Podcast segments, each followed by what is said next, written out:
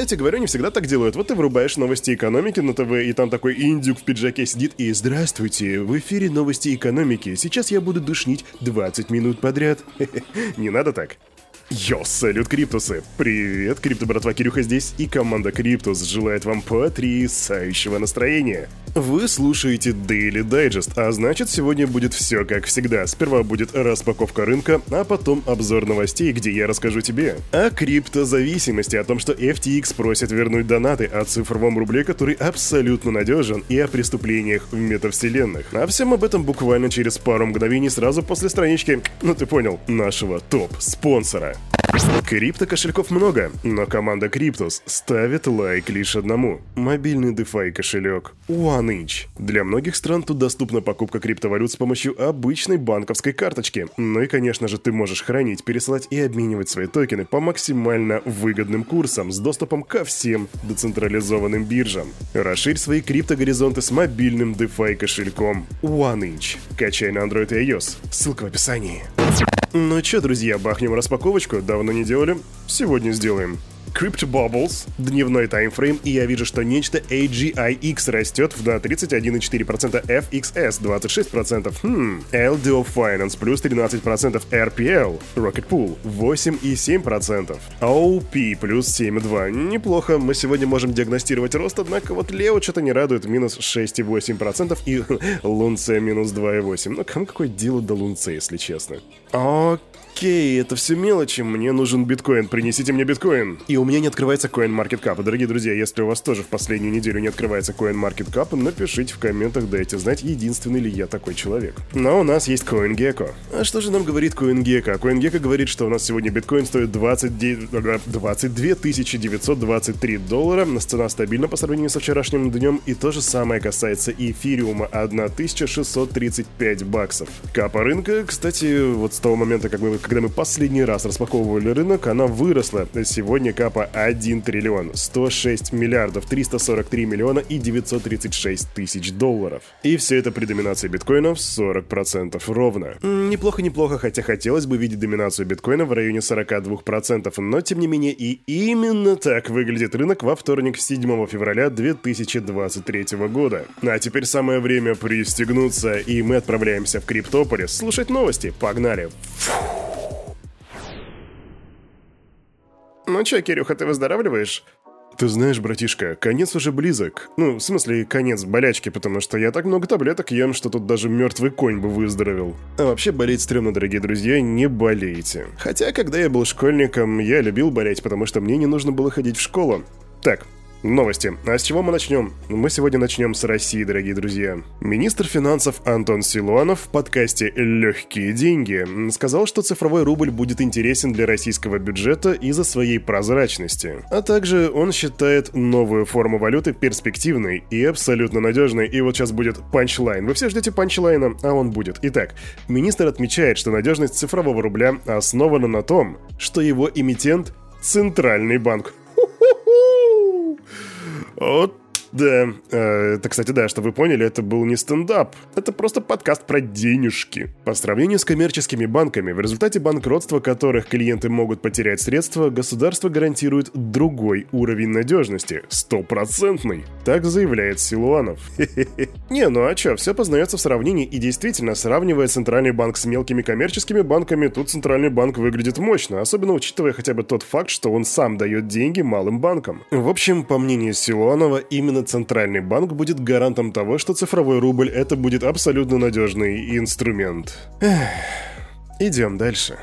А теперь из холодной Россиюшки мы перелетаем в теплую Майорку, в Испанию. Там элитный реабилитационный центр под названием The Balance или Баланс начал предлагать лечение зависимости от криптоторговли. Да-да, дорогой друг, тебе давно пора лечиться. Поэтому будь добр, пожалуй, на Майорку. Там ты сможешь, там вот этот курс будет, там, там будет тебе и терапия, и массаж, и йога, и прогулки. Все это будет длиться 4 недели и стоит всего-навсего 75 тысяч баксов. Что? Я же представляю, как они в этом рехабе такие. А, что-то эти ребята из Байна слишком много комиссий берут с криптотрейдеров, и все, все сливки только себе. Давайте-ка мы тоже, короче, прогреем их. Извиняюсь, ребята, настроение сегодня веселое, когда я болею, я обычно схожу с ума, но... Но это правда забавно. 75 штук баксов за 4 недели. Сколько это в рублях? Ой, это 5 миллионов 400 рублей. Послушай меня, обычный русский трейдер. У тебя есть 5 миллионов 400 рублей? Ты уве... Возможно, у тебя есть. А если они у тебя есть, значит, ты слишком много торгуешь, поэтому давай в рехаб быстренько. И вообще, под эту тему можно все что угодно, на самом деле. Я считаю, людей давно пора лечить от работозависимости. Вы посмотрите, у нас эпидемия. В 7 утра каждый раз они как зомби выходят из своих домов, чтобы сесть в свои машины, маршрутки и доехать до места, где будут работать. Это пандемия. Прям как в один из нас, вот как грибы. А в общем, весь мир давным-давно болен. Идем дальше. А тем временем Visa провела пробный запуск платежей в стейблкоинах в системе SWIFT. Об этом заявил глава криптоподразделения компании Куи Шеффилд на конференции Starkware Session 2023. По его словам, глобальные расчеты с конвертацией цифровых активов в фиатные валюты и наоборот – это одно из направлений, в которые инвестирует Visa. Это одна из областей, где мы хотим создать мышечную память. Точно так же, как мы можем конвертировать доллары в евро при трансграничной транзакции, мы должны быть способны конвертировать цифровые токенизированные доллары в традиционные доллары. Так рассказывает Шеффилд, и тут становится понятно, что Visa уже давным-давно хочет удержаться на плаву. Потому что они и ранее проводили всякие транзакции с криптовалютами, правда, до этого они не пользовались никогда Swift. Например, первую транзакцию в стейблкоине USDC и с использованием блокчейна Ethereum они провели в далеком 2000 2021 году на площадке Crypto.com.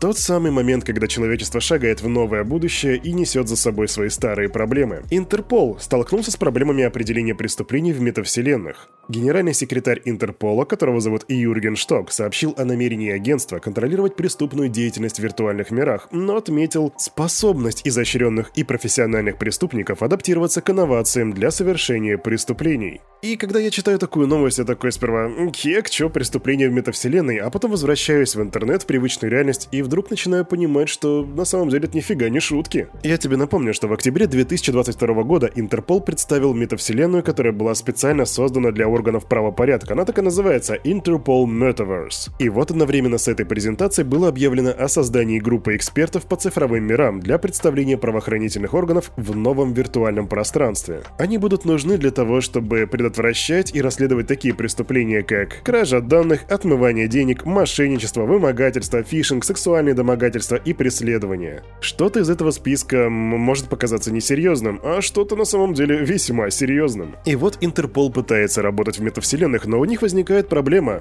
Некоторые привычные в физическом пространстве понятия правонарушений не получается применять в этих метавселенных. Об этом заявила исполнительный директор Интерпола Мадан Оберой. «Я обычно привожу такой пример. Если вам нужно спасти тонущего человека, вы должны уметь плавать. Точно так же и правоохранительные органы, заинтересованные в том, чтобы помочь людям, пострадавшим в метавселенных, им нужно знать о метавселенных». Так говорит Оберой. И тут я даже оставлю эту новость без комментариев, потому что кража данных и прочее — это то, с чем чем столкнулось очень большое количество криптонов, и уж вам-то точно хорошо известно, насколько все это важно.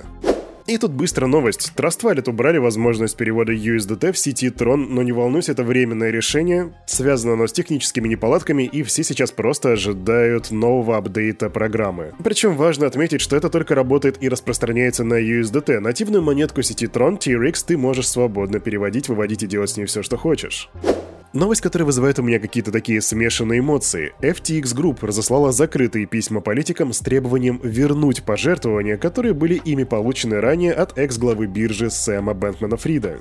И согласно документам, тут речь идет примерно о 93 миллионах долларов. Я тебе напомню, что одно из обвинений, которое инкриминирует Сэму, это обвинение в нарушении закона США о финансировании политических кампаний. Якобы Сэм использовал большое количество подставных лиц, чтобы обойти годовой лимит в пожертвования в 25 тысяч долларов. Сэм тогда не признал вину, и вот сейчас FTX такие, а верните-ка нам 93 миллиона баксов, которые мы пожертвовали различным политикам, пожалуйста, будьте добры, иначе мы пойдем в суд. И вообще, насколько мне известно, они могут сделать что-то подобное. И об этом даже, по-моему, Гэри Генслер рассказывал, что с этим очень часто бывают сложности, когда просят вернуть донаты. Но мне почему-то напоминает ту историю, знаете, когда блогер дарит ребенку iPhone, а потом камера выключается, и он этот телефон обратно пытается забрать, потому что, ну, это же iPhone. Правда, FTX не блогер, и у блогеров обычно не бывает многомиллиардных долгов, как у FTX. Но что же, мы будем следить за развитием ситуации.